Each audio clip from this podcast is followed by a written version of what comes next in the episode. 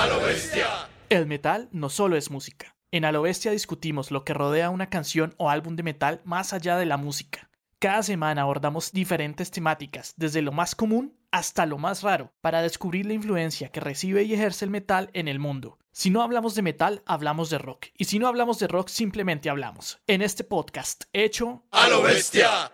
Un gran saludo a todos los escuchas de este podcast A lo Bestia. Hoy este cuarteto ya de hace más de, un año que hemos estado aquí dándole este asunto. Hoy vamos a abordar un tema que eh, en términos numéricos nos descuadra porque hoy vamos a hablar de los, de los tríos, de los power tríos en la música. Un formato que se posiciona a partir de los 60 particularmente eh, dentro de la música viene un tanto legado de ciertas cosas del, del blues y toma mucha fuerza en esas bandas de rock psicodélico y de los inicios también del rock progresivo de los años 60. Razón por la cual hoy hemos abierto un poco el, el marco temporal sobre el cual elegimos nuestras canciones. Incluso vamos a ver bandas que están referenciadas como representativas dentro de este formato de Power Trio, a pesar que hayan cambiado a lo largo de la historia. Y pues que en términos generales este formato no es tan, tan fácil de, de mantener. Entonces uno puede ver que muchas, muchas de las bandas que a veces trabajan en un formato de trío en estudio terminan cambiando su, su formación en sus formatos en vivo. Y además de eso, vamos a encontrar, así como tendremos un par de canciones y un par de bandas de, de esas pioneras en los Power Tríos, pues también vamos a tener música muy reciente y es más, vamos incluso a, incluir un estreno, hay una cancioncita de, de hace nada más un, par de, semanitas. Entonces, eh, vamos a tener acá un- una gama bastante amplia. Hoy volvemos un poquito al asunto del rock y está, van a encontrar ustedes una lista muy, muy variada en términos de, de géneros musicales el día de hoy. Recuerden que las listas las encuentran en Spotify, en Deezer, en YouTube y en esa dirección pues también les recuerdo que nos pueden escuchar, ¿cierto? A través de nuestro cuartel general a lo bestia podcast eh, en Simplecast, ¿cierto? Allí encuentran y ustedes van a, pueden ir allí a la plataforma de su preferencia, Spotify, Apple Podcast, Google Podcast, Stitcher, bueno, todos los lugares donde usted quiera escuchar podcast, allí nos va a encontrar, ¿cierto? Somos casi que una marca indeleble frente al asunto. Entonces, hoy he arrancado eh, sin, sin presentar a mis compañeros porque vamos a hacer un, un- un pequeño ejercicio de memoria, ¿cierto? O sea, voy a saludar a cada uno y cada uno me va a contestar qué banda trío hemos presentado en este podcast, razón por la cual pues no se presentaría el día de hoy. Entonces, empecemos por el que tenga más cara de seguridad. Sebastián. Vivo Sebas, buenas noches. Buenas noches. ¿Cómo estás? Bien, bien. ¿Cómo? ¿Qué banda recuerda su merced de trío que hayamos presentado o que alguien haya presentado aquí? Uy, pero es que esas preguntas hacía quemar ropa. ¿Cuál recuerda usted? Una que recuerde. Daniel. Yo sí sé. Buenas noches, primero que todo. Buenas noches, ¿cómo están? ¿Cómo está, profe? ¿Cómo están, compañeros? Yo sí recuerdo que presenté Liquid Tension Experiment, que es un trío. Es un trío. Y se mantiene en vivo también en trío. Uy, yo creo que en vivo, en vivo, es que no hacen muchos shows en vivo. Hicieron Ah, unos ok. en 2008 y eso, de chéveres. Hace poco sacaron un disco. Parece que van a sacar otro más, pero no sé si lleguen a hacer giras. A eso les queda complicado. Bueno. Pero un trío presentado. Ay, no, marica. No, esos no son tríos, esos son un cuarteto. No, dije mal. Ahora que me acuerdo, sí. Toma tu looper. ¿qué? Listo. Sale. Lo que, lo que sí Gracias, buenas noches. Va a pasar, va a pasar a Manuel mientras. Les ha pasado, les ha pasado en concierto que se les fundió el instrumento y les tocó terminar como un trío. Pero fue, lo, fue No lo el mismo, mayor no de los lo mismo. casos. Bueno, piénsela mientras tanto. Mi estimado Manuel, buenas noches. ¿Y qué trío recuerda que hayamos presentado en este podcast? Ven a calmar mis males, mujer, no seas tan aguacate. Eh, Dos, me acuerdo de dos. Una, carajo, que no la pude presentar hoy porque ya se había presentado, pero pues es una chimba. Eh, presenté esa y hace mucho tiempo, por allá en la segunda temporada, también Karahangren, cuando en aquel entonces Ah, eran un trío, porque actualmente ya es un dueto. Mm, Pero- ok. Aunque en vivo tienen un formato de, de mayor Más. integrantes, sí, ¿no? Sí. Incluso Septic Flesh mucho tiempo fue un trío. Bueno, y. Emperor, Inmortal, ¿esas no son tríos también? Immortal es dueto, ¿no? Mm, depende del momento, pero sería trío. Podría caber en la categoría del trío. O el caso de Immortal. Y Emperor. No, no, Emperor sí son como cuatro mínimo. No, es que, o sea, Rush sí es un trío, pero no me acuerdo si ya lo presentamos. No, no sí, parecía. usted lo presentó. ¿Sí? Sí, Daniel Ay, lo presentó sí, en la primera o segunda Ah, temporada. y el P, el EP, ¿no? Emerson Lake and Palmer. Emerson Lake and Palmer son Ah, un trío. También, También en el de. Giga. Ahí está. Sí, Aunque, aunque ese, es, ese es un trío extraño en, el- en la definición de Power Trio, ¿no? Porque no es guitarra, bajo y batería. La definición como muy estricta, pues. No, no. Teniendo en cuenta que vi- viene de otro género, puede acomodarse a, a eso. Por ejemplo, yo pensaba en King, no ha sonado en este podcast, ¿no? Pero, por ejemplo, rompen ese formato. Ellos son eh, batería, piano y voz, por ejemplo. No, hay, hay varía en ese asunto. Entonces, ¿cuál, se, O cuál, sea, cuál le gusta? King y no le gusta Muse. Eh, por ejemplo. Muy bien. Cosas raras de la vida. Esquivando Otro trío. ¿no? Cabe Otro resaltar. trío, sí. ¿Y Sebas, cuál se corrió entonces? Emerson Lake and Palmer. Ah, ya, sí, mentira, sí, perdón, perdón, ahora me despisté, fui yo. ¿Cierto? Aquí han, han aparecido varias, fíjense, ya hemos trabajado con, con ese formato, solo que hoy decidimos darle el punto, decidimos darle la salida específica a dicha temática.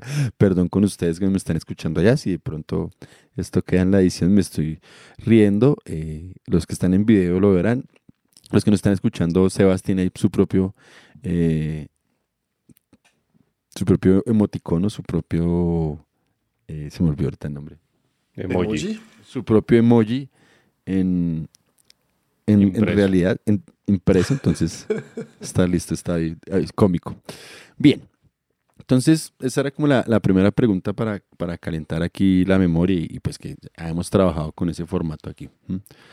Ahora, la pregunta para ustedes tres y arrancamos y es, ¿ustedes qué opinan de los tríos? Una chimba. En Pasto hay un festival de tríos en, en carnavales, güey. Ok, chévere. El corazón. Guarito, trío. Final- finalmente no se decidió por dejar el título del episodio como Menage à Trois. Porque, ¿o de qué tríos estamos hablando? Ah, no sé, ustedes lo toman. Yo hice la pregunta Daniel, ustedes deciden cómo lo, cómo lo toman. Los tríos son una chimba. Son una chimba. son una chimba. Eh, no, o sea, no, no necesariamente, dependiendo de lo que... Hay diferentes bandas y géneros y formatos y mensajes que quieran transmitir musicalmente o escritos, pues, pero hay tres, a veces hay dos que suenan como si fueran 20 y son un tote en vivo, así que no necesariamente porque sean tres ah, le falta algo. Pues depende de lo que haga y si lo hace bien, excelente. Hay otros que tocan cinco y tocan mal, entonces ¿para qué? Sebas, ¿qué dice? ¿Qué opina de los tríos? A mí me gustan, weón. Más que todo en vivo, a mí siempre me impacta cuando un power trio suena una chimba. Ah, Crisium es otro. Ah, sí, los Kyrion, sí. Es Kirium, sí. Por ejemplo, Crisium cuando tocan en vivo, marica, son tres y suenan como mil, weón. Mm, Eh, Good Grinder también era un trío antes. ujú. También suenan No, y de hecho siguen siendo trío, ¿no? No, mentira, sí. Solo canta. No, no, no, ya, no, ya, ya, ya, No, ya sí, sí, siendo sí. los tres. Ya se volvió, recuperó, sí. Sí, ya se recuperó. Es que había pasado un accidente y estaba, Ah, no sabía esa parte. estaba solo cantando así. Pero no sé, es- que sepas, son tres también. Igual, por ejemplo, acá pasó Hypocrisy, que en estudio son tres, aunque en, en vivo siempre son cuatro. Bien, aquí calentando un poquito la idea del día de hoy, entonces vamos a empezar este, este viaje sonoro, este, esta triada de elementos que se reúnen en todas estas bandas, de las cuales cada uno lo, especificará en su momento, pero no necesariamente han, surgido o se han mantenido dentro de ese formato trío. como lo hemos mencionado, algunas en, en las presentaciones en vivo transforman este formato, incluyen muchos más músicos. Otras de las propuestas que tenemos el día de hoy han pasado de tener varios músicos a convertirse a formato trío y unas cuantas quienes siempre han sido los mismos tres pacientes en, su proyecto musical. ¿Listo? Entonces, en este, en este primer segmento, eh, ah, bueno, no les he comentado los, los filtros, ¿cierto? Pues para este episodio mm, los filtros no eran muy amplios, que digamos, no eran muy complejos, ¿cierto? Esencialmente, eh, obviamente, una banda que tuviese un formato trío en, algún momento, eh, que no hubiese aparecido en el podcast, lo que implica que todas las bandas que van a aparecer el día de hoy, en esencia, es su primera aparición como banda oficial dentro de A Bestia, es decir, le damos la bienvenida a estas nuevas seis bandas, estas nuevas seis agrupaciones. Ocho. Ocho, y perdón, sí, Son tres las bandas, nosotros somos cuatro Ocho, sí, sí, qué, pena, qué pena, qué pena. es que me quedé pensando en trío. No, no, no, sí. Le damos la bienvenida a esas ocho nuevas canciones que conformarán ahora parte de nuestras listas de reproducción. ¿Listo? Vamos a arrancar con el segmento quizás clásico dentro de las propuestas de hoy, porque resulta que eh, una, la, la banda que, que abre está referenciada como una de las insignias del, rock de todos los tiempos y uno de los tríos más importantes en la historia del rock. Y la que vendrá posteriormente también es una banda eh, importante porque está considerada dentro de las bandas pioneras del heavy metal, es decir, dentro de las pioneras del metal. Esa banda hubiese podido entrar perfectamente por en una segunda parte, bueno, perdón, una tercera parte de, de proto metal. ¿Listo? Entonces, sin más preámbulos, arranquemos con este tremendo trío que eran estos señores para la época. Entonces, don Daniel, ilústrenos, por favor. Gracias, profe. Mi primera propuesta del día es una canción que se llama Tales of Brave Ulysses de la banda ligeramente caleta Cream.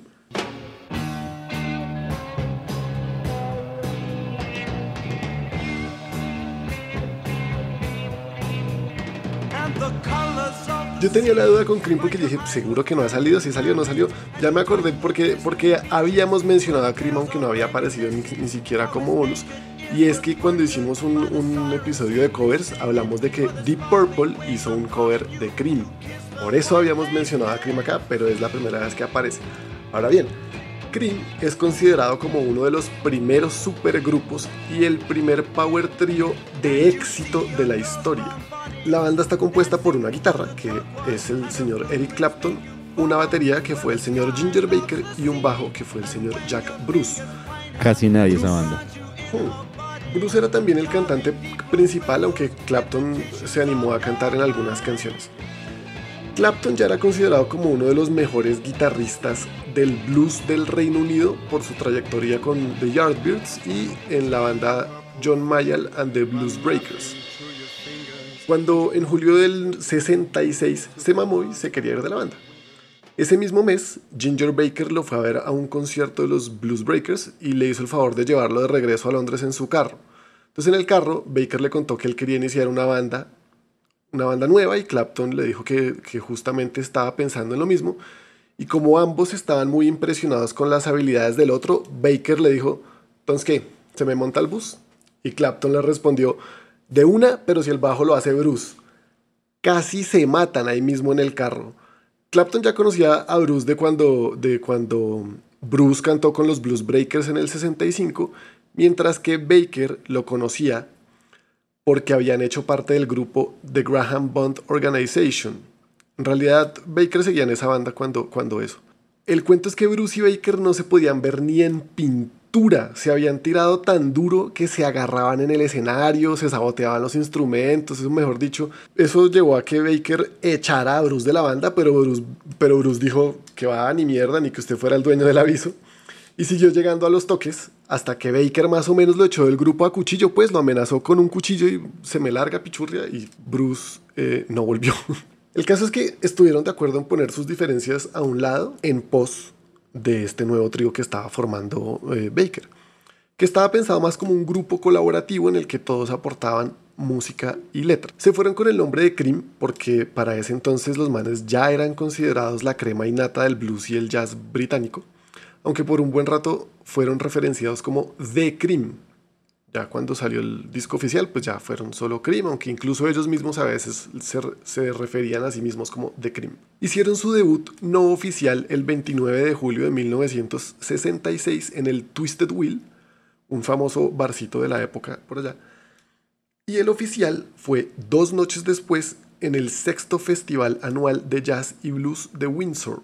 Como estaban muy nuevos y no habían escrito mucha música todavía, pues su set eh, se componía prácticamente, principalmente, de covers y arreglos propios de otras canciones de blues que por la forma en la que ellos las presentaban, pues pegaron un montón entre el público. En octubre de ese mismo año tuvieron la oportunidad de llamear con, con Jimi Hendrix, o más bien al revés, Jimi Hendrix tuvo la oportunidad de subirse al escenario a tocar con ellos un poco porque Hendrix era re fan de la música de Clapton.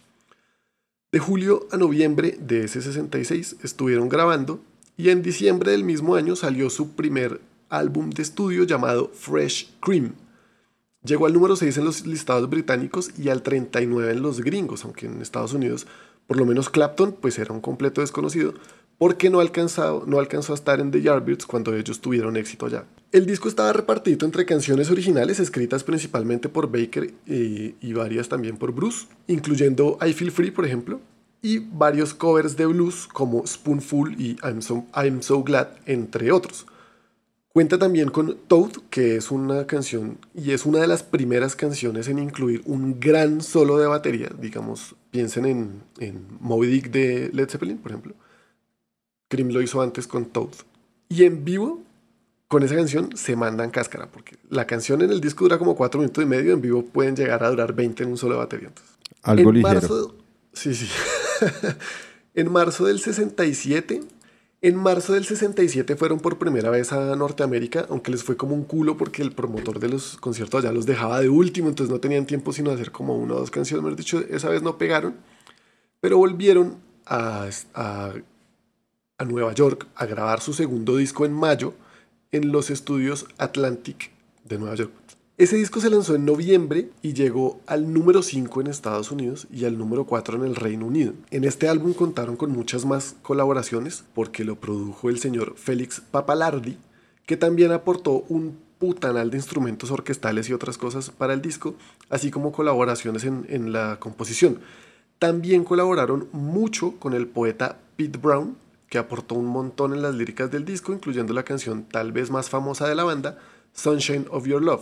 El disco es una mezcla re bien lograda del rock psicodélico británico con el blues americano de la época. Una muestra clara, clara de esto también es la colaboración con el artista australiano Martin Sharp, quien les hizo la portada del disco, que si ustedes la ven es una vaina ultra psicodélica con una foto de como de publicidad pues de, de, la, de las caras de, de, los miembros de la banda. Con Sharp hay otro cuento y es que resulta que vivía en el mismo edificio que Clapton, que un día lo fue a visitar y le dijo, hola, pille que escribí un poema que yo creo que podría ser una buena letra para una canción.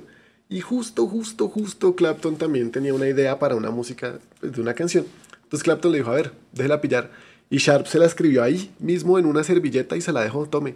Y la sorpresa pues fue para Sharp cuando un, unas semanas después resultó que esa es la letra de la canción Tales of Brave Ulysses, que es mi propuesta de hoy. Que entre otras cosas, adicionalmente, fue la primera canción en la que Clapton grabó usando un pedal guagua. Entonces es, es de, los, de los primeros registros seguramente muy famosos del guagua. Un pedal niño, un pedal chiquito.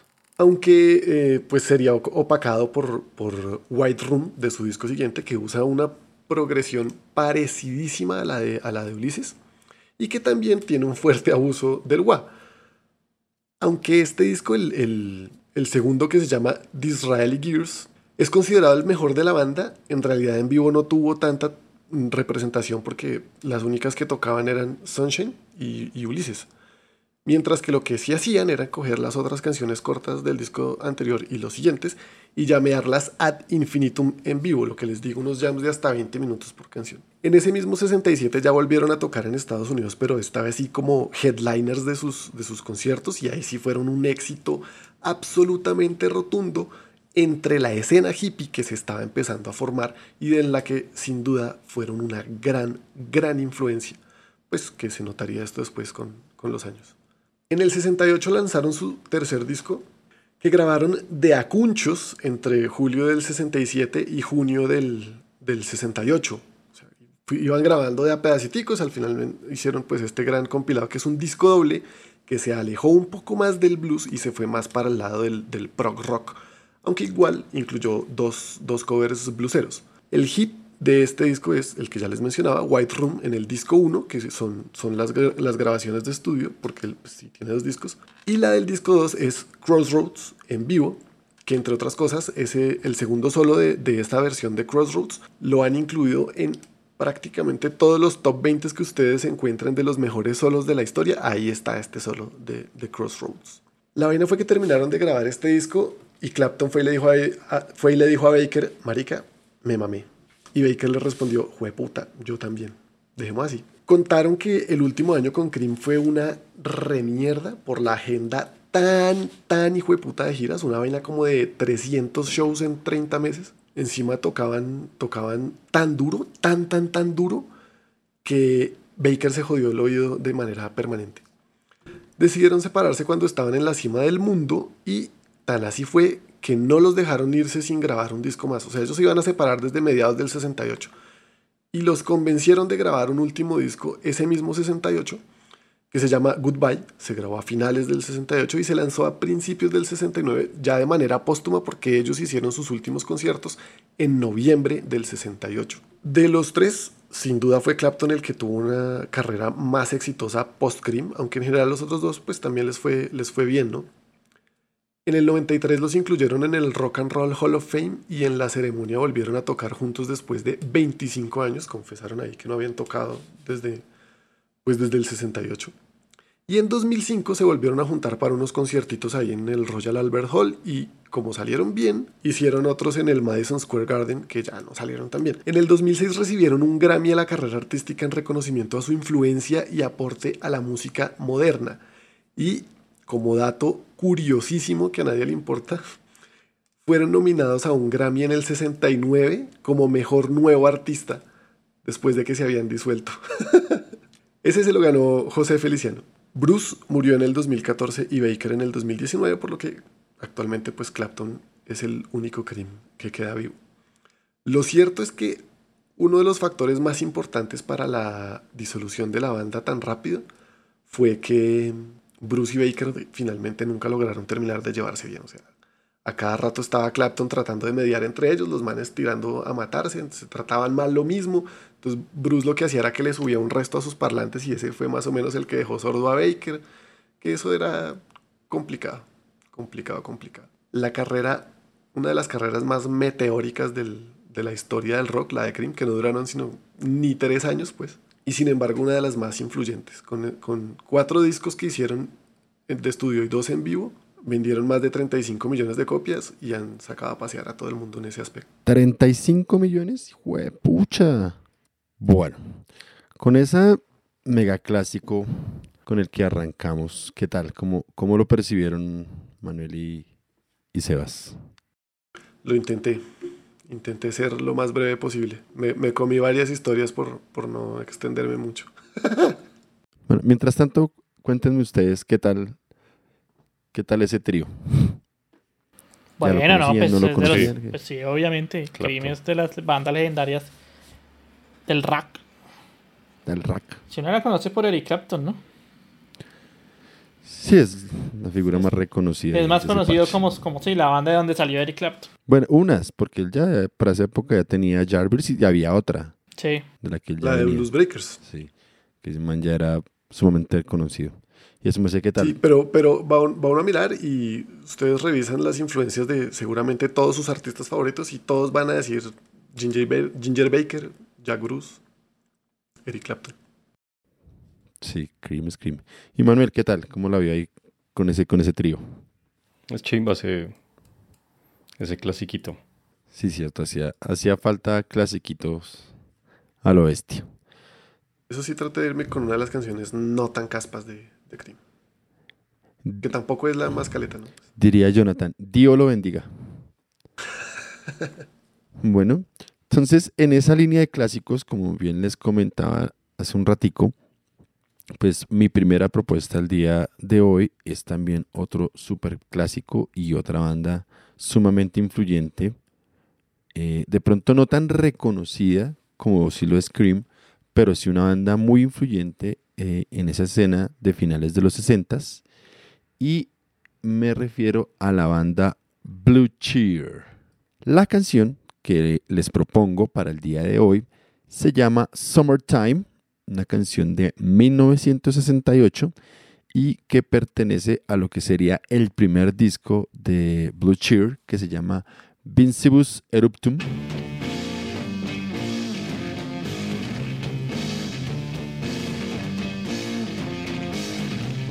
Esta banda, para nuestros términos a lo bestiario, ¿cierto? Surge en el 67 con un demo y al día de hoy cuenta con 11, o bueno, más bien dejó 11 álbumes hasta el 2012 que cuentan ya con un álbum póstumo de, del que fuese su guía y miembro original durante toda la vida. Entonces, en este primer trabajo, antes de llegar a, incluso antes de llegar al, al demo, la banda ya trabajaba con otro formato, con más músicos sin embargo, las diferencias, tanto creativas y en estilo que querían desarrollar, hizo que los demás miembros abandonaran la banda y al final solo quedaran tres miembros. Esa es la historia de por qué empezando varios terminaron siendo tres. Los demás no querían hacerle ese proyecto y se fueron y los tres que quedaron dijeron, pues vamos a hacerle este rollo. Entonces esos tres fue el señor Dickie Peterson en el bajo y la voz y quien sería el único miembro original durante toda la vida de Blue Cheer el señor Lake Stephens en la guitarra y Paul Wally en la batería. Estos tres manes van a constituir una de las agrupaciones más importantes e influyentes de finales de los 60.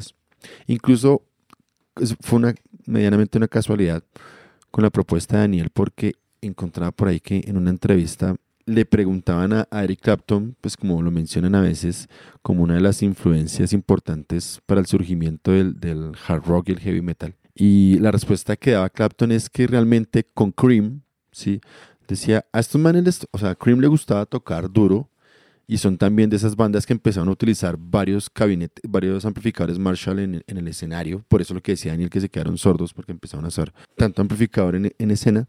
Sin embargo, la, la, respuesta de Clapton me llamaba la atención, o me llamó la atención, porque decía, bueno, sí, ellos sonaban duro, pero otra cosa es querer sonar duro y tener con qué sonar duro. Entonces el man decía que si había realmente una banda que posiblemente fuese una influencia más fuerte para el, origen del heavy metal, pues es Blue Cheer, justamente porque estos manes sí tenían la intención de sonar fuerte, de sonar duro. Y para muchos especialistas, Blue Cheer es, está considerada como una de las bandas influyentes para todos los géneros posteriores, no solo el heavy metal, sino también para el punk incluso. Entonces, es, es particular esa, esa referencia ahí con estas dos bandas con las que arrancamos el día de hoy.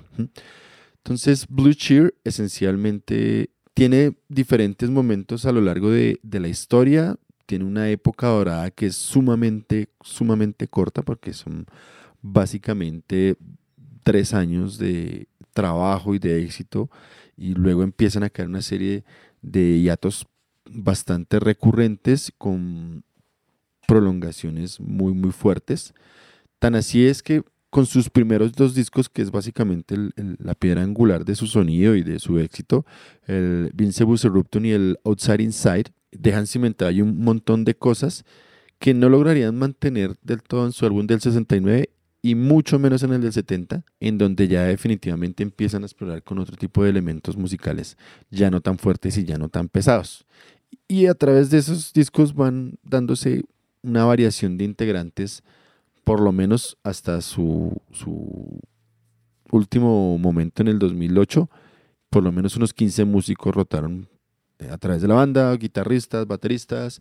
Hubo algunos momentos en que se volvieron cuarteto, pero luego volvían al asunto del trío para las grabaciones. Algunas giras que hicieron posteriormente salieron también en ese formato trío, pero fue, fue variando mucho la situación en realidad. ¿sí? De ellos, como les decía, quedan 11 álbumes de estudio. Quizás uno de sus álbumes menos exitosos fue el de 1990, Highlights and Low Lives, porque era un sonido completamente alejado ya definitivamente de lo que había sido Blue Cheer, un sonido más bluesero que había sido lo que ellos necesariamente en sus primeros discos trataron de establecer una línea este, musical diferente, no estar como la mayor parte de bandas clavadas en, las raíces del blues y del jazz, sino que prefirieron irse por otro tipo de experimento sonoro que en estos álbumes no, no logran cuadrar. Entonces de allí en hace unas giras, sacan otro disco en el 91 y va a pasar bastante tiempo como hasta el 2004 eh, cuando van a sacar un, un, nuevo álbum y se reactiva un poco la banda, traen unos miembros originales de, de ese Blue Cheer de los 60s, hasta que en el 2009 el señor Dickie Peterson fallece. Sin embargo, eh, habían alcanzado, habían alcanzado, no, en el 70, perdón, en el 70, ellos tenían ya prácticamente grabado lo que iba a ser su lanzamiento de ese momento. Eh, sin embargo, diferentes circunstancias impidieron que ese álbum saliera. O sea, estos manes eran de esas bandas que sacaban como dos discos por año. Porque si uno revisa la discografía, Vincibus Eruption y Outside Inside son del 68, Blue Cheer y New, New Improve son del 69 y en el 70 solo salió el The Original Human Being. E iba a salir un segundo trabajo que por diferentes factores no, no logró editarse como tal. No obstante, ya de forma póstuma, pero era un proyecto que estaba antes de que muriera Peterson, y es tomar ese álbum y lanzarlo de nuevo como, como un disco de, de Blue Cheer y sale este disco de manera póstuma en el 2012 y lo llaman 7, con la particularidad que ese era el número dentro de la discografía de ellos que le hubiese correspondido a ese disco en el 70. Entonces, de allí por eso ese último disco de Blue Cheer tiene, tiene ese nombre.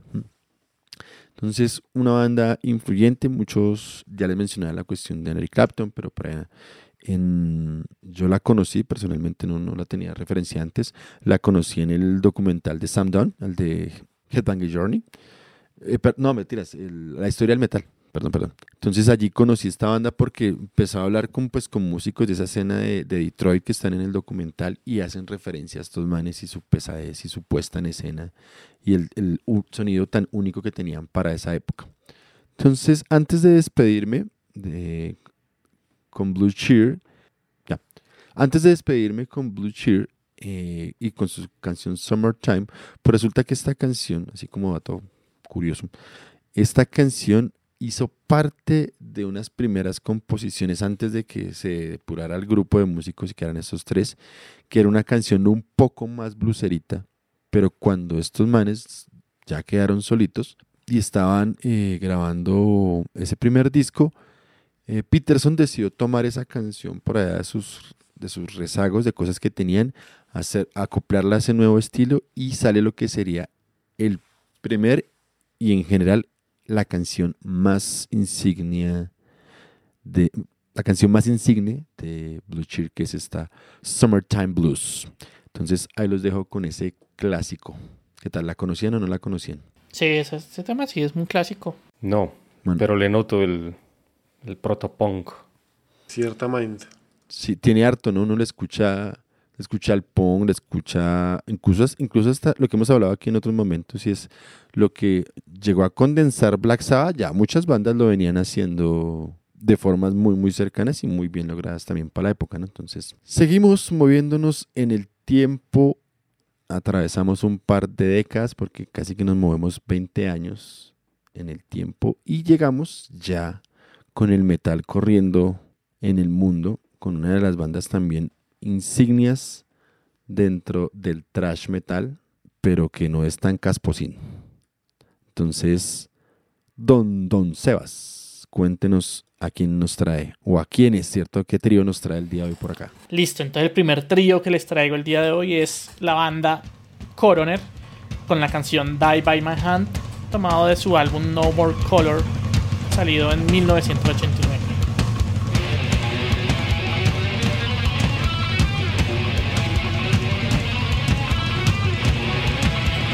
Coroner es una de esas bandas legendarias que uno desearía que fueran mucho más reconocidas, en serio, por su aporte a la evolución del género. Ellos son provenientes de Zurich, en Suiza, y la banda estaba activa desde 1983, aunque con un nombre distinto. En ese entonces se llamaban Volt Age, así como voltaje, pero Volt Age con la mayúscula. El nombre cual cambiaron pues, por Coroner y grabaron una demo ese mismo año, en 83, y pues ya estaban activos tocando en vivo, aunque el estilo no era todavía trash, era como más orientado al rock. Y seguirían así como hasta 1985 año en que la banda se separa, ya que el baterista, que es el único de esa época que queda, que quedaba pues, eh, llamado Mark, eh, le dicen Marquis Marky, pero se llama Marcus, el apellido se me olvidó, bueno, Marky, el man tuvo que enlistarse en el ejército y cuando volvió ya no había banda. Entonces el man dijo, no, pues yo me, tomo, me quedo con el nombre Coroner y lo que habíamos hecho y, y reformó pues la banda con, con, otra, con otros dos parceros de él eh, y ya empezaron a tocar trash con la alineación clásica, ¿no? Que desde entonces son, serían Ron Royce en bajo y voces, Tommy T. Baron en guitarra y Marquis Markey en batería. Ellos seguirían así casi que toda la vida hasta, ahorita les digo hasta cuándo. Eh, Marquis y Tommy había, en algún momento fueron roadies para Celtic Frost en el tour Tragic, Tragic Serenades en Estados Unidos. Y antes de esto, antes de que ellos fueran roadies, ellos ya conocían pues a, a Tom G. Warrior de, de, Celtic Frost, porque pues también son de allá mismo, ¿cierto? De, de Zurich.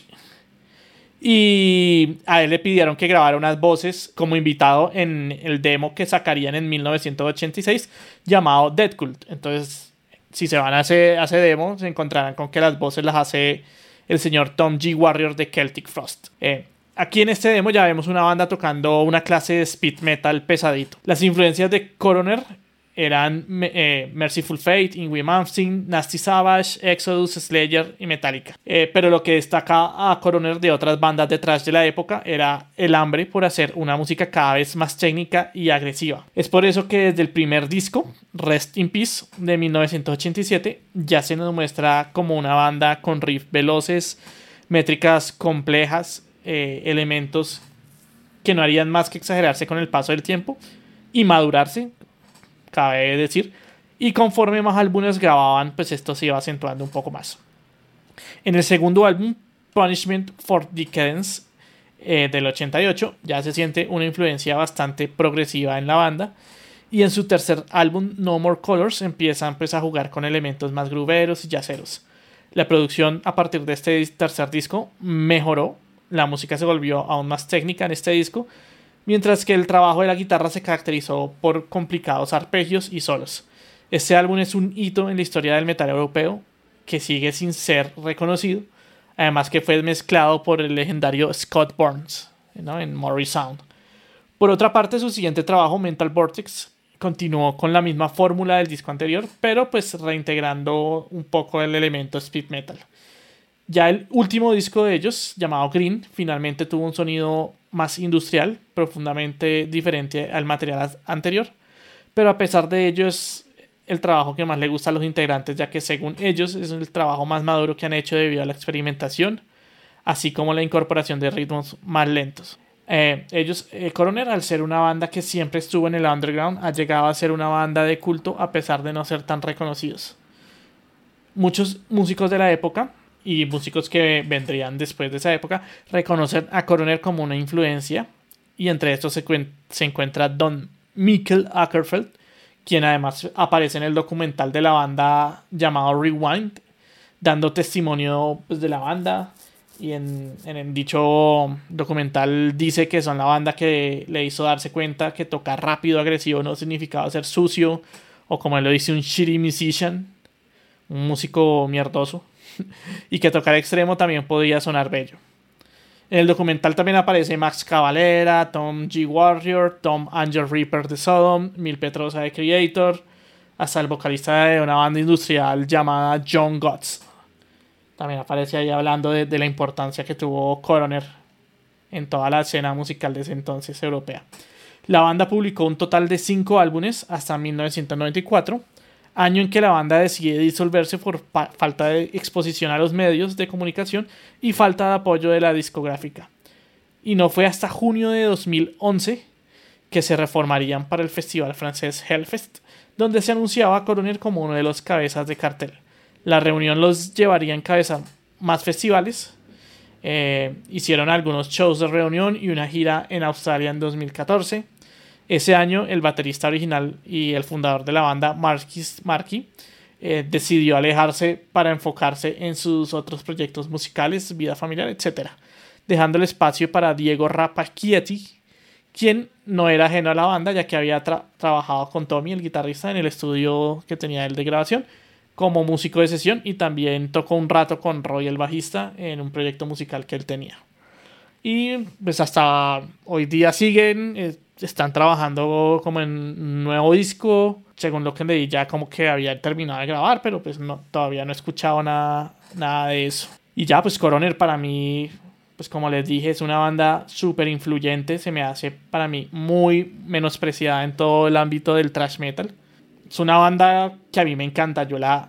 Yo llegué a ella precisamente porque ellos tienen un cover de, de los Beatles. Ah, ellos hacen varios covers en varios, varios discos. Eh, y en el en el Metal Vortex tienen en el cover de She's So Heavy de, de, los Beatles y se me hace uno de los mejores covers alguna vez hechos. Entonces ahí les dejo Coroner por si no la conocían. Yo sí la conocía, pero honestamente la conocí en años recientes. Yo conocí a Coroner hace unos cinco años o seis años más o menos.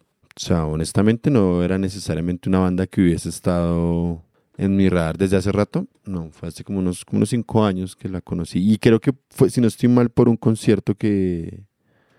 Un concierto que hicieron aquí en Colombia. Poco antes de eso los empecé a escuchar. Yo sabía que existía el nombre, el logo de la banda, eso se reconoce por ahí, pero nunca la había sonado. Pero de las tres que vamos, la que más me gusta. Sí, por dos, tal cual. Bueno, vamos a ver entonces sigamos. Entonces, si no está tan brutalito, muéstrenos porque usted hoy no está tan brutalito. Aquí hacemos otro salto también, otros 10 años en el tiempo. Y vamos a, otro trío muy famoso durante los 90, ¿cierto? Eh, de los cuales yo hace rato no tengo ni idea. Entonces vamos a ver si, si Manuel me actualiza en referencias. Entonces, don Manuel, ¿quiénes son este, este trío que nos trae el día de hoy? Ah, un dato, un dato adicional antes de que arranque, perdón que me faltó este dato curioso, y es eh, Blue Cheer es una referencia a un tipo de ácido de los 60. La banda que yo les propongo se llama Silverchair, nada conocida. y la canción que yo les propongo es Anthem for the Year 2000, que hace parte de su tercer disco, el Neon Ballroom del 99.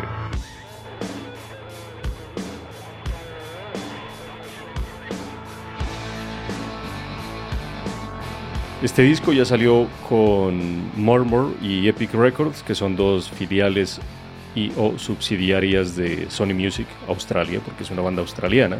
Y es una banda que se formó en el 92.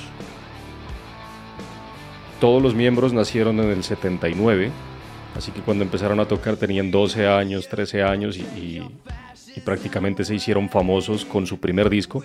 No tienen ningún EP. Bueno, tuvieron un EP como de cuatro temas, pero al principio y, nunca salió más allá de después de que, de que los contrató la primera disquera que los selló, eh, se perdió en el tiempo. O sea, no es un EP que esté en la, en la discografía. En la discografía están cinco discos de estudio y, ahí están, y ahí van. Entonces es de reconocer pues eso de que eran muy chiquitos cuando empezaron a tocar y hacían temas que pues ya la rompían allá y en Estados Unidos y en Europa y en todas partes se volvieron refamosos. Les, decían que eran una banda de, de grunge australiana, porque sí, sí, tuvieron muchas influencias en todo, en voz, en música, en, en, letras, en todo del grunge de los Estados Unidos, pero fueron como un post-grunge, aunque después ya fueron evolucionando, sabiendo que esos fueron sus inicios, que todavía eran preadolescentes incluso cuando empezaron, y después ya, ya, ya evolucionaron su música. Entonces Silverchair es una de las bandas más aclamadas y exitosas de Australia, de todos los tiempos, de hecho, de cualquier género. Han ganado 21 premios ARIA, que los premios ARIA son los premios del Australian Recording Industry Association, entonces son como, no sé, los Emmy de Australia, digámoslo así. o los premios de la, de la Academia de, de, la Industria de, Australiana de, de disqueras o de industrias de, de grabación. Y esos son más que cualquier otro artista en la historia, ellos han ganado eso. Sus cinco álbumes de estudio, porque tienen cinco, nada más llegaron al número uno todos llegaron al número uno en este país, incluso debutaron en el número uno y han, vendido más de 6 millones de, álbumes afuera de Australia, ¿no? aparte de los, que, de los que vendieron ahí. Todos son miembros, todos los miembros pues son de la misma ciudad, que es, o del mismo condado, que es Newcastle, en New South Wales, en Australia. Y sus años de actividad fueron entre el 92 y el 2003. Después hicieron una parada, tuvieron un hiato de un par de años. En 2005 se volvieron a reformar. Hasta 2011, cuando oficialmente entraron en un, en un hiato permanente, pero no dijeron que se disolvieron. Sin embargo, de ahí no volvieron a sacar música y en entrevistas actuales han dicho que no tienen ni ganas de volver a hacer música con la banda, así que hasta ahí llegó. ¿Sí? Por eso son cinco discos y por eso Don Cami no los ha vuelto a escuchar desde hace mucho, pues porque precisamente ya no hacen nada. Teniendo en cuenta que, que, de sus miembros solo un par siguieron con proyectos solistas y son muy diferentes. Hablando de esos miembros, siempre fueron un trío desde principio a fin, siempre los mismos, nunca tuvieron, nunca tuvieron cambios de formaciones, pero sí tuvieron artistas que los apoyaban en vivo, ¿no? con teclados y con otra guitarra y demás. Y ellos son Ben Gillis, que era el baterista y hacía percusiones adicionales, Chris Joanu, que tocaba el bajo, y Daniel Jones, que era el frontman, el líder, que componía la, mayoría de las canciones, escribía la mayoría de las letras, eh, tocaba la otra guitarra, piano, eh, arreglos orquestales después que, que, le metía y fue uno de los que siguió con ese proyecto, ¿no? Proyecto solitario, incluso en los últimos dos, dos álbumes de, de Silverchair son bien diferentes a los primeros porque pues acá por lo menos los conocimos con su lado grunge, que vienen siendo sus dos primeros álbumes, el Frog Stomp del 95 y el Freak Show del 97, donde están sus más famosos temas. El Neon Ballroom, que es el álbum de donde sale la canción que les propongo, es como el de transición. Tienen algunas canciones que son similares a su, a su época anterior, que es, por ejemplo, esta, la que les propongo, y otras que ya son más pop y más baladas, que se asemejan y se acercan a sus últimos dos discos, el Diorama y el Young Modern. Y si por ahí se encuentran los proyectos en solitario de Daniel Jones o Ben Gillis, ya son una cosa completamente diferente, son un pop eh, electrónico relajado, ya es otro, no es ni rock, es otro, es otro aire, es otro, otro cuento ya. Pero pegaron duro, también fueron así como eh, impestivos, 10 años en firme, que fue más o menos desde mediados de los 90 hasta mediados de, los, de la primera década del 2000 y hasta ahí. Desde un poquito antes hasta un poquito después, pero ese fue como su, su auge, sacaron cinco discos y sí, en todo el mundo pues se dieron a conocer. Obviamente hacían plata, por eso pues Sony era su, su sello, ¿no? Pero sí, tocaban desde el colegio, incluso la banda inició como Innocent Criminals, ese fue su primer nombre. Después lo cambiaron porque les dijeron, o sea, pensaron que no, ese es nuestro nombre de, de adolescentes, de nuestra banda de colegio, de garaje que empezamos a tocar y después ya le cambiaron a Silverchair que Silverchair es una asociación de dos nombres de canciones. La primera es Silver Fuck, que es una canción de The Smashing Pumpkins, y la otra es Berlin Chair, que es una canción de UMI, que es una banda de rock australiana de finales de los 80 que pues era como influencia para ellos y era, fue de las primeras bandas grandes de rock que salieron de Australia hacia afuera, ¿no? hacia, hacia el mundo. Entonces ahí viene, de ahí viene ese nombre. Incluso Jones, eh, Daniel Jones, dijo que dice, pues aún, que los dos primeros álbumes son los, los de su época colegial, los de su época adolescente. Entonces, que eso no es Silverchair. En realidad, cuando se descubrieron y cuando eh, descubrieron qué les gustaba y qué querían hacer y cómo querían sonar, fue a partir de este disco y en adelante. Entonces, ahí, dependiendo la gente, lo que les guste, con la época que se queden. Los dos primeros discos eran más eh, sacar esa revolución adolescente, los últimos tres ya pensaban en solo música, vivir de la música, escribían música, las canciones son más poéticas, la letra, eh, y pues son más, más baladitas, ¿no? Pero, pero sí, para él, los últimos tres discos son lo que realmente fue Silverchair. Pues a mí me gustan más los anteriores, ¿no? Pero que creo que es el caso aquí también de Don Cami. Pero sí, esta fue la... Yo conocí a Silverchair, eh, nada, por esas canciones que suenan por ahí, incluso lo conocí más por Anna Song, eh, Open Fire, que es una canción de este mismo disco, que es más personal del, del man, de Daniel Jones, porque habla de, el man sufría de anorexia nervosa, entonces hablaba de ese desorden, de, ese trastorno alimenticio que él mantenía. Entonces, que me vine a enterar del el tema de la canción mucho tiempo después, pero la canción era así más triste y down. Entonces sí, se hicieron bien famosos Silverchair. Intempestivamente y así mismo se fueron, pero todo bien. Así Dani nunca los había escuchado. Pero hoy les dejo este himno para el año 2000, que salió ya para el cambio de siglo, para el cambio de milenio, ¿no? Anthem for the Year 2000 de Silverchair cuando yo escucho una canción que fue en algún momento, o sea, que la escuché así lanzada, éxito del momento, y cuando digo, pucha, esa canción tiene más de 20 años, me siento viejo. Fíjate, yo conocí a Silverchair por, este fue técnicamente mi primer CD, por allá en el año 96, si no me falla la memoria.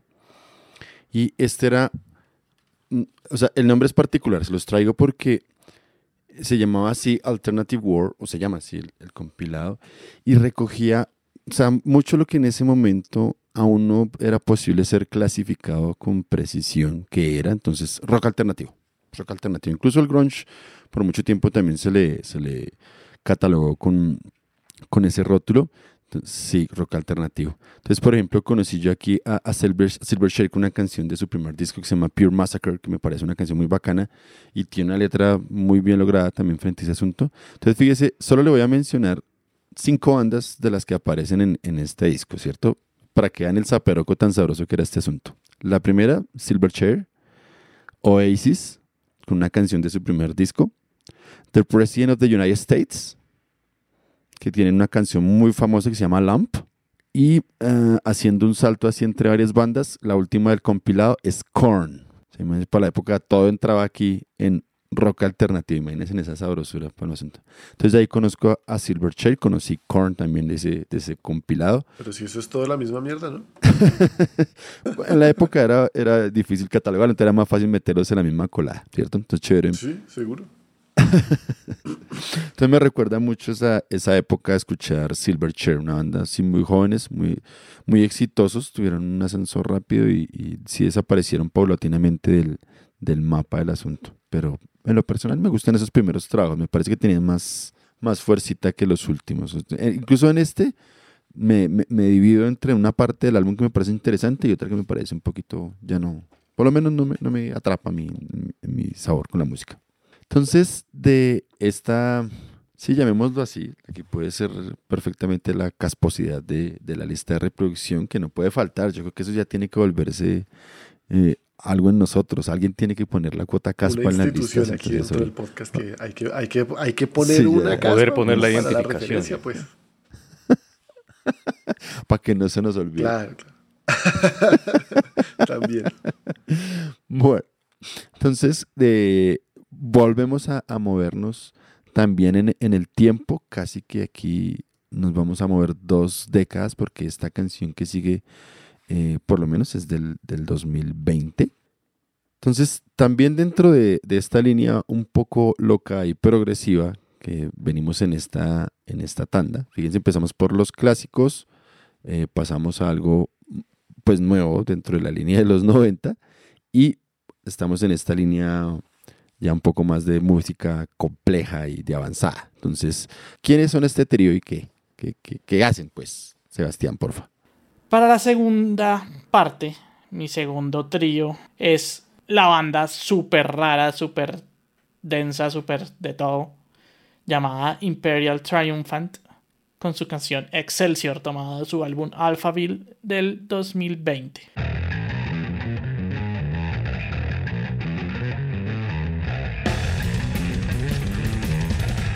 Imperial Triumphant es una banda de avant-garde black and death metal eh, formada en 2005 y con la primer demo lanzada en 2008, seguido de dos EPs de una calidad buenísima que nos muestra una banda que desde el principio estaba dispuesta a llevar las cosas a los extremos Y ya en esta primera etapa de la banda vemos cómo combinaban un black and death metal con elementos técnicos y a veces hasta sinfónicos sin dejar de lado la agresividad.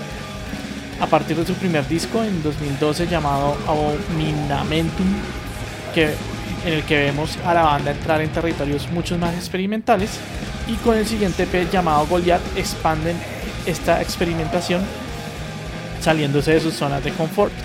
Y a partir de acá la banda tomaría cada vez más elementos de la vanguard con estructuras cada vez más complejas y densas y combinando todo esto con una influencia de jazz experimental que les va a dar su sonido característico. La banda actualmente tiene 5 álbumes de estudio, 4 EPs y el día de hoy nos centraremos en su cuarto disco, el Alpha Bill del 2020, de donde tomamos el tema que les presenté. Para este álbum, la alineación del Power Trio es Zachary Esrin, quien se encarga de las voces, las guitarras y la orquestación, Kenny Grohowski, Kenny Grohowski eh, quien es el baterista, Steve Blanco, quien hace el bajo, los teclados, piano y algunas voces secundarias. Todos ellos han estado desde el 2015 y actualmente se mantiene la, alineación hasta el día de hoy. El, en Alphaville se explora una estética de noir cinema o cine negro, género cinematográfico desarrollado en Estados Unidos durante las décadas de los 30 y los 40, y usualmente los temas de este cine giran en torno a los hechos delictivos y criminales con fuerte contenido expresivo y una característica visual expresionista llena de metáforas y con iluminación tenebrosa en claro oscuro. Eh, estas escenas nocturnas eh, son presentadas con mucha humedad en el ambiente, resaltando la psicología de los personajes. Y según Zachary, sus álbumes pueden ser experimentados como piezas completas parecidas a una película. La música y el cine tienen en común que te pueden llevar a otras realidades y que no son arte estático, eh, ya que te llevan de un punto A a un punto B y luego tienes que volver a empezar si quieres experimentarlo de nuevo. Lo chévere de esta banda es que sonoramente es muy distinto a todo es pesado, es denso, pero no sé, a mí, por ejemplo, me pasa mucho con el noise que yo como que no le hallo un patrón y me, canso rápido. Pero con estos manes, a pesar de lo denso y lo, caótico, sí se le encuentra como ese cierto, cierta, pues cierto tumbado, cierto ritmo que a uno le hace como, como quedarse y entender la canción. Además, la grabación de este disco Alphaville fue hecha en bloque, es decir, los tres tocando en vivo, sin un metrónomo, para que la música fluya más orgánicamente. Algo que, pues, como productor puedo dar fe que es algo muy difícil de lograr. Pues yo cada cuanto me encuentro con gente que odia el metro, pero pues uno los ve tocar y son un desastre. Por lo que yo siempre he dicho que uno debe tener una banda de músicos muy profesionales para poder desligarse del metro, al menos en el estudio. Todo esto hace que Imperial Triumphant tengan ese elemento orgánico y además que la producción pues sea muy dinámica, dejando espacio para múltiples elementos como tambores taiko o ensambles de cobre que son grabados después de capturar la base rítmica del trío. Debajo de este monstruo de jazz oscuro y metal demente se, encuentra, se encuentran narrativas críticas centradas en el clasismo, el fascismo y la industrialización, muy parecidas a las películas de los años 60 de las que el álbum toma su nombre, o sea, Alphaville.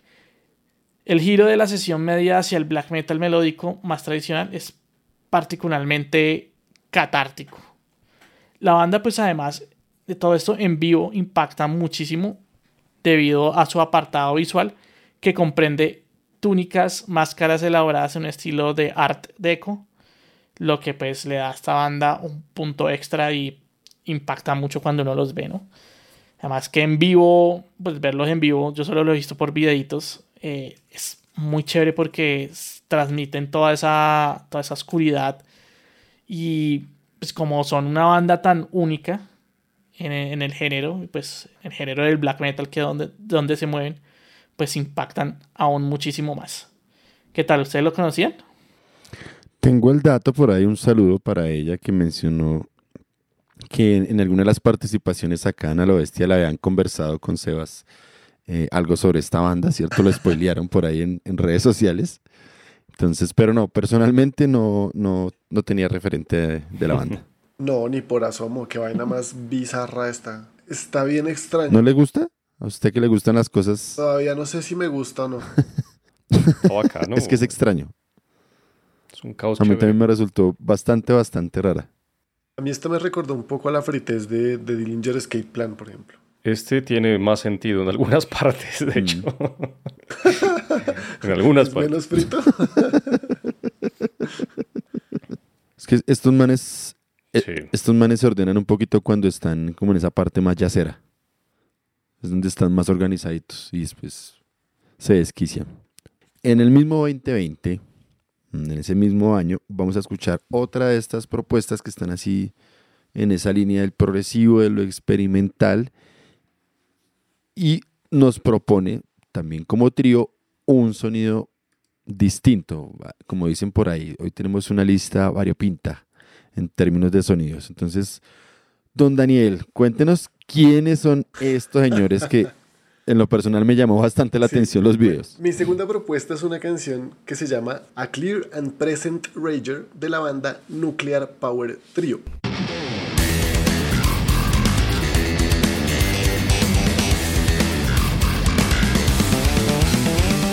Nuclear Power Trio es un supergrupo internacional compuesto por Donald Trump en la guitarra, Vladimir Putin en el bajo y Kim Jong-un en la batería. Entonces, en el 2000, Que a- ahora entendí el nombre, eh, porque el Claro, nombre, claro, perdón. en, en el 2020 el mundo era un revoltijo de masacotes y tres de los más poderosos líderes mundiales decidieron aunar sus capacidades colectivas para el poder nuclear y musical en una empresa por la paz mundial. Recordando sus conversaciones iniciales con Kim, dijo Donald que, abro comillas, estaba siendo muy duro, no hay nadie más duro que yo, todo el mundo lo sabe, y por eso me sorprendió cuando en el ir y venir de, de lo que queríamos que fuera nuestra música, terminamos por enamorarnos, cierro comillas. También dijo, abro comillas, cuando lo escuché tocar por primera vez dije, ahí hay un tremendo baterista. Mis manos son muy grandes y alcanzo muchos trastes. Necesito un gran talento complementario en la batería y Kim tiene ese talento.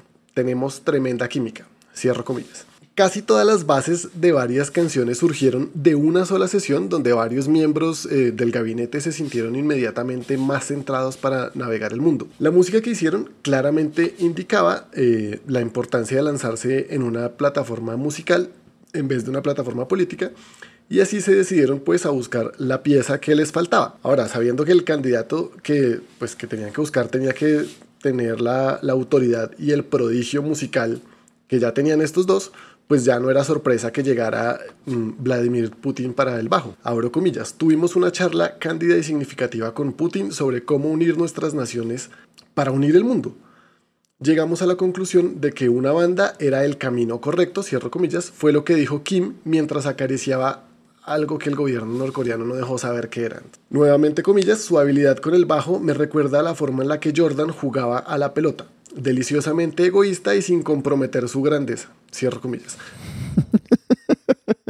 Cuando le preguntaron a Vladimir sobre unirse al grupo y su objetivo de la paz mundial, este respondió, abro comillas, probablemente todo no sea suficiente bueno para la gente, pero pues hay que intentarlo.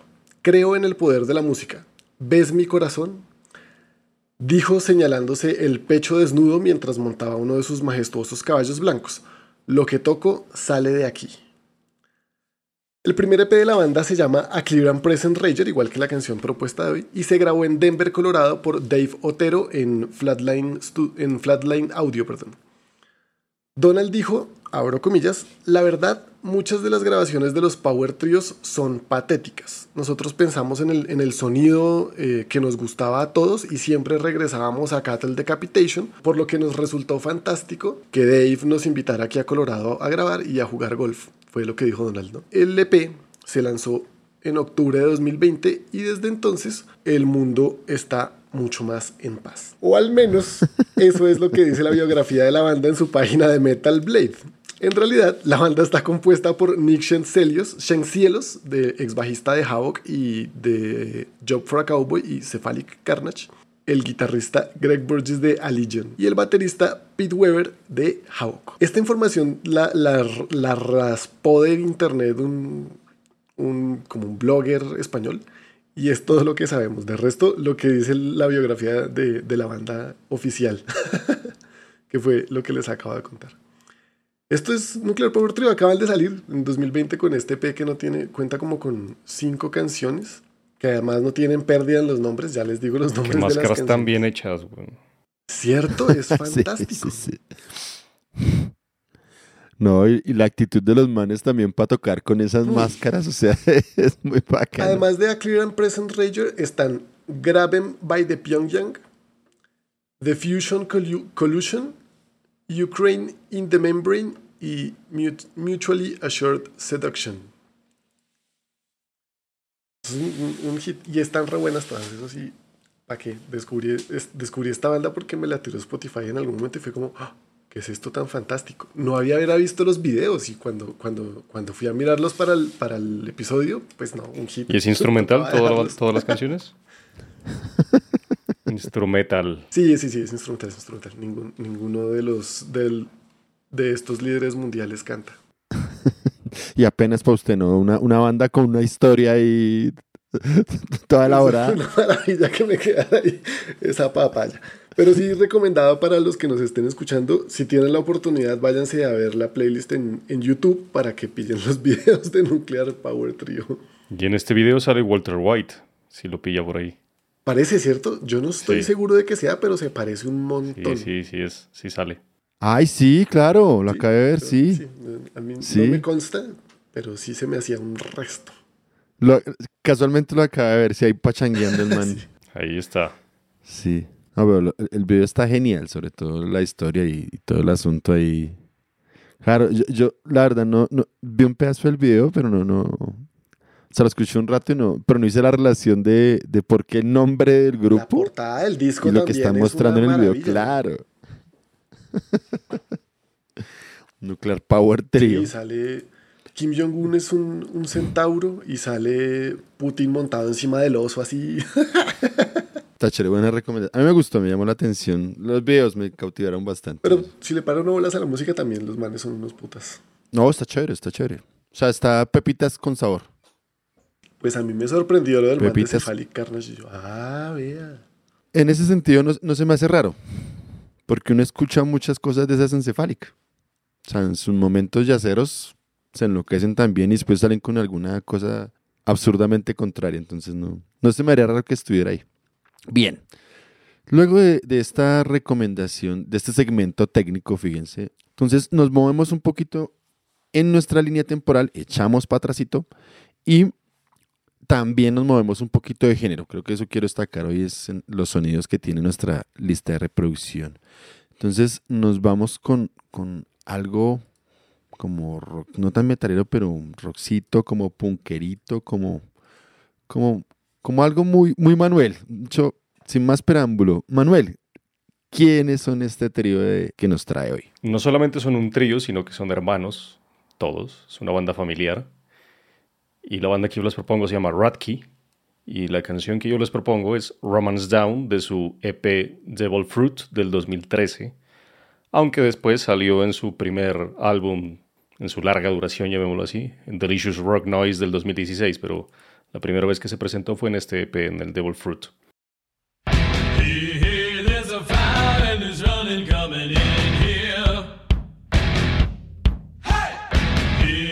Ratki, como lo dije, es una banda de familiar, es una banda de hermanos, son tres, es un power trio de punk rock, porque lo que tocan es eso, punk rock. Y está formado por Isaiah Radke en el bajo, Solomon Radke en la batería y Dee Radke, que es la voz principal y la guitarra, cuyo apellido es el nombre de la banda, a excepción de la última, Y o Y, pero se lee igual, Radke. Entonces lo que hicieron fue nombrar a la banda con una derivación de su propio apellido. Entonces son tres hermanos que crecieron en San Joseph, Missouri, en Estados Unidos. Formaron la banda en 2010, al igual que la banda anterior que les presenté, pues tocan desde que tenían 13, 12 años. Y también la rompieron porque fueron... O sea, el, el papá de ellos, que completa la banda porque es el manager, entonces, y el tour manager y es el chofer de la van y todo. El man es obviamente rockero, metalero de toda la vida, pero ellos nunca fueron al colegio. Lo intentaron, pero no fueron, entonces lo que hicieron fue criarse y educarse en casa. homeschooled, como le dicen allá. Entonces, pues eso, hicieron que, eso hizo que, pues bueno, aprendieron lo que tenían que aprender de, de- del colegio, de la escuela. Pero aparte de eso, se la pasaban era escuchando los discos del viejo y tocando y tratando de hacer música. Entonces se desarrollaron en ese entorno mucho, ¿sí? Y como les decía, el, el- viejo, el papá, es Matt Radke, que es el manager de la banda, y les decía, él maneja la banda y todo, porque también esta banda salió en un documental que no sé si lo vieron o no sé si vieron por lo menos que existe y que está allá afuera, que se llama What Drives Us, que lo hace Dave Grohl. Eh, empezaron con una van y, y ahí es donde giran por todo el país. En la van tienen todos los instrumentos, todos los discos y es, por eso se llama What Drives Us, que uno puede entender es como que que nos guía o que nos mueve, de, de que nos mueves a, tocar, pero que nos mueve literalmente, o sea, qué es lo que nos mueve de un lugar a otro para tocar. Entonces es, eh, eh, entrevista a varias bandas muy grandes ya, que empezaron así a hablar de sus, de sus inicios y qué, qué tipo de van tenían, qué tipo de carro, en qué se movían y todo, y bandas pequeñas o salientes en este momento, en- dentro de las cuales sale Radke ahí, eh, pues viendo en qué se mueven y cómo hacen las giras y todo alrededor del país, ¿no? Entonces también salen por ahí. Y pues para ellos fue un, un gran acontecimiento porque pues su banda favorita desde que eran chiquitos eran, son o, eran, o han sido los Foo Fighters. Entonces pues ahí Dave Grohl los llamó para el documental y todo y mojados. Solo tienen dos discos. Su primer EP pues fue del mismo año que este de All Fruit, que es Cat and Mouse, que también es del 2013. Y tienen otro EP, No Strange Cats, del 2019, y su segundo y más reciente álbum como tal es el Green Room del 2020. Entonces tienen una carrera corta, pero digamos que todos tienen menos de 30 años, pero ya tienen más de, más de 10 años eh, tocando. El que menos, eh, Dee, que es el más joven, tiene como 24 años o algo así, ya lleva 10 años de carrera o 25, entonces es más de 10 años. Esta banda, pues es raro traer este tipo de, sonidos porque pues es punk rock, pero esta banda me la presentó, algún, yo la conocí porque alguna vez me la presentó en el, en el que en aquel momento era mi profesor de canto, entonces me la propuso como para, para un ejercicio, para una presentación que teníamos, como para que acomode la voz ahí. De hecho, cuando yo la presenté, cuando Cami propuso el episodio, la envié dos minutos después, porque ya la tenía clara, trío, nunca ha salido en el podcast. Yo en algún momento pensé yo, ¿cómo será que puedo meter Ratki? Y esta fue la oportunidad. Y ya cuando se la envié me dijo, tiene cositas similares a lo que yo hacía con mi anterior banda. Entonces, ahí está la, anécdota y la relación, así que al parecer sí, sí le pegó, sí le pegué. Deberíamos, deberíamos dejar como bonus track eh, una canción de, del el anterior proyecto de, de Manuel, Without Memory, para que hagan la comparación y nos comenten ustedes allí en redes si la voz del si la voz del vocalista de, de Radkey y la voz de Manuel cantando Without Memory se parecen o no.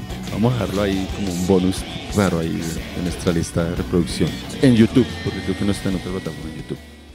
Pero sí, entonces esa fue la, la anécdota. Y yo fui a un a Houston a un evento, a un Open Air, pues al Houston Open Air, de hecho, en 2015. En ese momento no los conocía, entonces, o, o los conocía, pero ni me había fijado quién tocaba porque iba a ver a los grandes. Y después me enteré cuando estaban dando CDs gratis, a veces en esos festivales dan CD de algunas bandas que van a presentarse y todo. Y llegué a la casa y muchos meses después me puse a ver quién estaba ahí y en la lista está Radke. Entonces tuve la oportunidad de verlos y no los vi, así que sí, eso sí. Pero como dicen por ahí, el que no sabe es como el que Ahí no está un poco de punk rock con Radke, que, dato curioso, que a nadie importa. Eh, ellos, ellos mismos di- dicen que originalmente se iban a llamar los Prima Donalds, pero no querían que la gente los llamara primadonna, así como los primadonas de joda. Y pues esos nombres cuando empiezan así de joda se quedan por siempre y dañan todo. Entonces, nada, cambiaron al apellido deformado de ellos y ya, Radke, ahí queda. Como los de Sirit Ungol, que les pusieron los nombres. Pero ahí tienen, Radke, Romance Down, la primera canción. Actualmente siguen sacando música, pero pues esta fue la primera que, co- que conocí y con la que me quedé, así que ahí les queda. Me- gustó porque le da otro matiz a la lista de reproducción que hoy ha estado bien, bien variadita.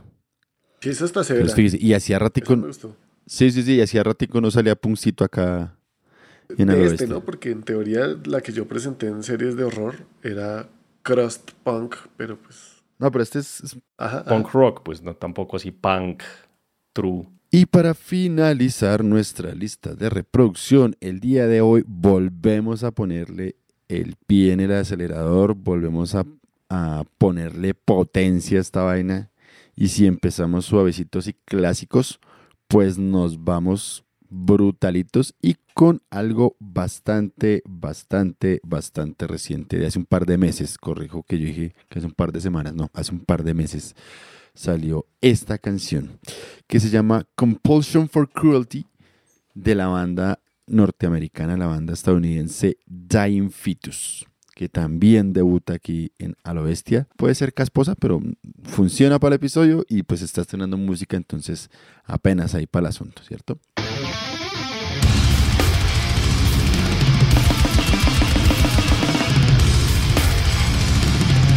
Entonces, eh, esta, esta canción, Compulsion for Cruelty, es una canción que por ahora es presentada como un sencillo. ¿sí? Eh, Infitius es una banda muy dada a lanzar canciones o lanzar EPs entre sus, sus álbumes. Eh, es algo muy característico de ellos. Y esta canción salió hace un par de mesecitos bajo el sello que los ha cobijado desde el año 2000, que es Relapse Records. Básicamente que Dying Fetus es una de las bandas insignias que están fichadas por Relapse Records, ¿no? Ot- otra banda que aquí, amores de alguien por aquí este podcast, que duró muchos años con su contrato con Relapse Records, fue nada más ni nada menos que Amorphis, ¿no? Tuvo varios, varios álbumes apoyados por, por Relapse Records, pero ya en los últimos años se fue para Nuclear. Bueno, los últimos no, ya hace ya más de unos 15 años que está con, con Nuclear Blast, ¿no? Acuérdese, en la última vez que presenté a Morphis, que no me acuerdo cuándo fue, pero fue esta temporada, hace poquito, eh, Nuclear Blast se, se abrió, o sea, de los socios o dueños originales, uno se abrió porque tuvo problemas y formó Atomic Fire Records. Que de Nuclear Blast a Atomic Fire Sí, Atomic Sí, Fire. Más o sí. menos, por ahí va lo mismo. Entonces se llevó más o menos un- la mitad o una gran tajada de los artistas de Nuclear Blast a Atomic Fire, dentro de ellos eh, Amorphis y Opeth, Uy, entre otros. no, qué buen datazo, datos que cambian la vida. Esa me la cambia a mí por lo menos. Pero si ve que no me puso atención porque ese dato lo di en ese episodio. ¿Cuándo dijo eso usted? Aquí nos estamos desayunando de esa vaina. En ese episodio. Defiéndanme, Ese oyentes. episodio nunca pasó, marica. Vayan y eh, escuchen el episodio, que no me acuerdo cuándo presenté a Morphis.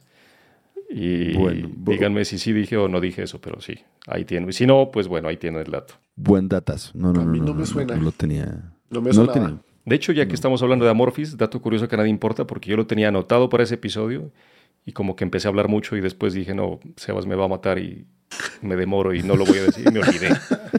Pero les digo, la primera banda que se registró en Metal Archives, en Metalum, fue Amorphis. Chan, chan, chan, chan. Siguiente. Ese sí es de esos datos curiosos que Sí. Realmente curioso. Bueno, volviendo a Dying Fetus, con luego de toda esta información, datos curiosos. Entonces, Dying Fetus es un- una banda, como les decía, de, de Maryland, que se conforman a principios de los 90, por allá sobre el año 91 sale su primer, su primer demo, con la cual empiezan a moverse en toda la escena norteamericana. Y hasta el año 91, esperen que se me cerró aquí mi archivo de, de datos, ya, hasta el año 91 graban lo que sería su demo oficial que con los años terminó adquiriendo la preponderancia como si hubiese sido un primer álbum que se llama Infatuation with Malevolence. Ya se volvió básicamente un, un trabajo de culto para Dying Fetus, aunque ellos dicen ya su primer álbum como tal aparece en 1996 que se llama Purification Through Violence.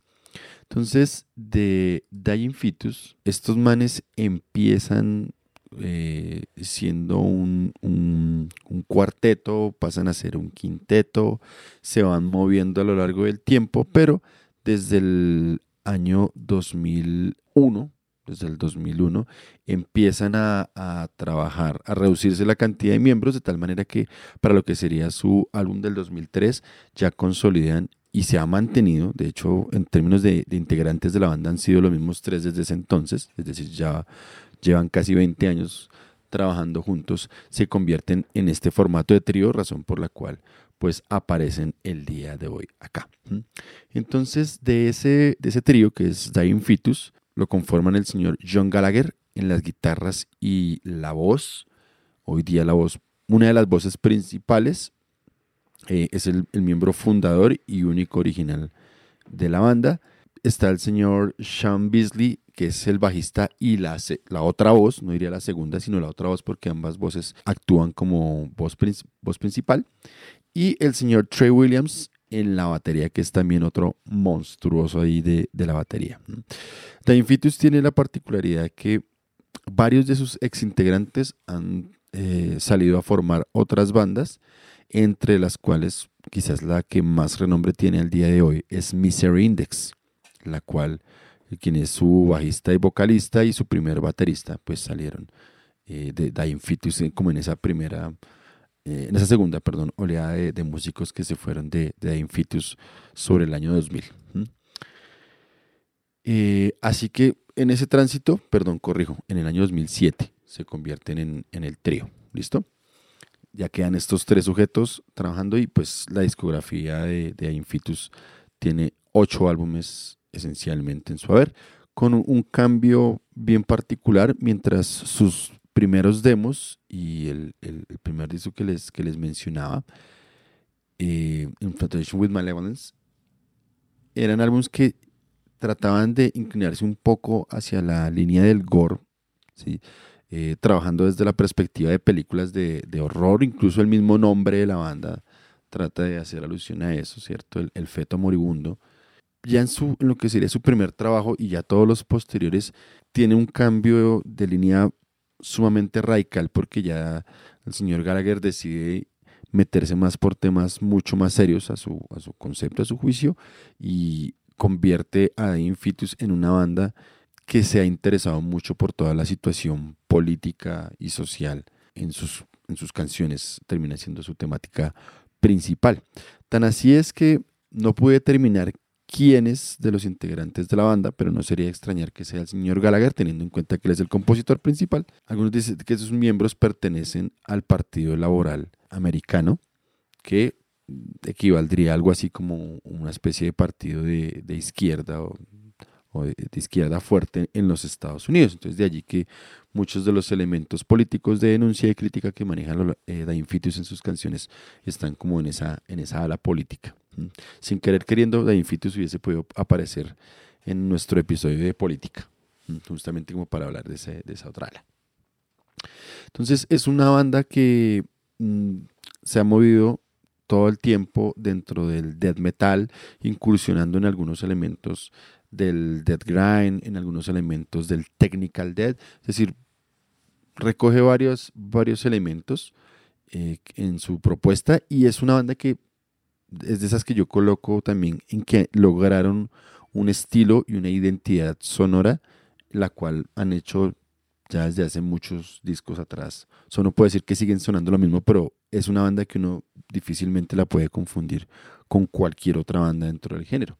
Incluso para muchos, por ejemplo, The Infitus es una de esas bandas que también le aportó a lo que sería el, el slam brutal death metal, ¿cierto? O bueno, slam death metal para otros, que es ese metal que es más bien así como para cabecear lento y todo el tiempo haciendo ahí. Entonces los manes son también de, de esa línea y uno lo reconoce mucho en sus canciones, aunque ellos no lo manejan en esa misma dinámica, pero se siente mucho esa presencia como para el, cabeceo no tan abrupto y lo juegan es con, con la batería. Entonces es una banda también icónica dentro del, del género. En su, su, por ejemplo, sus carátulas también hicieron ese, ese cambio en términos de, de lo que querían expresar, de lo que querían significar con su música. No obstante, en el último disco, que tiene un nombre particular, se llama Wrong One to Fuck With, como el equivocado para follar, o la- el equivocado con quien follar, cualquiera de las dos da igual. Del 2017 retoman de nuevo una carátula en términos de, de ilustración fuerte, digamos que otra vez como la mutilación, cosas de estas, y retoman el, logo antiguo, que es esos logos así que son un poco complejos de, de, leer, dejando atrás un poco el, logo que han utilizado en la mayor parte de sus que es un logo con una, una fuente de letra muy, muy legible, muy normal, diría uno. Entonces en este disco retoman este, este logo y el- la imagen que están utilizando en este sencillo también es utilizando lo que es el, el logo clásico, o más bien el primer logo de Infitus, porque pues, en todos los discos ha aparecido el, el mismo logo. ¿Listo? Pero ese nombre también puede interpretarse como el equivocado para, para meterse con él, ¿no? Como para joderlo. To fuck with es como, ¿sí? O sea, o También, sea, en inglés estoy, eh, don't fuck with me. O sea, sí. o sea, no me jodas, no, no te metas conmigo. Entonces es a ese sentido. Bien, e- es más, me inclino, me inclino más por ese segundo significado, por justamente todo el, el contexto que ha de, de la banda, sí tendría más sentido. Lo, lo que se me hizo pensar es, por, me fui más como por el primer disco, en el que las letras sí tenían un poco esa connotación, entonces lo relaciono más por eso, pero no, tendría más sentido por donde va Manuel frente al asunto, ¿cierto? Para cerrar, una de las lástimas que, que Sebas nos tuvo que dejar en este segmento, pero uno quizás de, de los elementos musicales más característicos de, de Dying es su marcada utilización en- tanto en la guitarra como en el bajo de sweep pickings y tapings, así como dicen, a lo que marcas. O sea, se vuelve un elemento distintivo. Casi que uno puede decir que todas las canciones de Dying Fetus tienen o un taping o un sweep picking si no tienen los, los dos allí involucrados en la composición de la música. ¿m? Entonces, alta calidad musical la que presentan allí. Eh, el manejo de voces a mí me, me gusta mucho, me gustaba un poco más con un vocalista que tiene en algún momento solito, que hacía un contraste más diferenciador entre las voces, pero es una banda que está en mis afectos, de hecho en los próximos días viene a Colombia y me la llevo para ver, entonces creo que me gastaré una platica por allí en ese concierto, ¿listo? Por lo pronto entonces les dejo esto que, que es un adelanto de, de lo que sea el, el próximo álbum de Dying Fetus, aunque esto es, repito, es un sencillo, Compulsion for Cruelty de Dying Fetus para cerrar nuestro episodio de tríos. ¿Qué tal, don Daniel? Usted que no es tan, tan dado al death metal, ¿qué tal le parece Dying Ese, Fetus? ese me pareció muy brutal ya. La verdad, sí, no es de un metal, de un death metal que, que disfrute tanto. Me pareció un poco gonorrea, diga. Es un, un poco regonorrea, sí. Compulsion. y eso, Mercedes Manuel, ¿qué tal ese trío? Eh,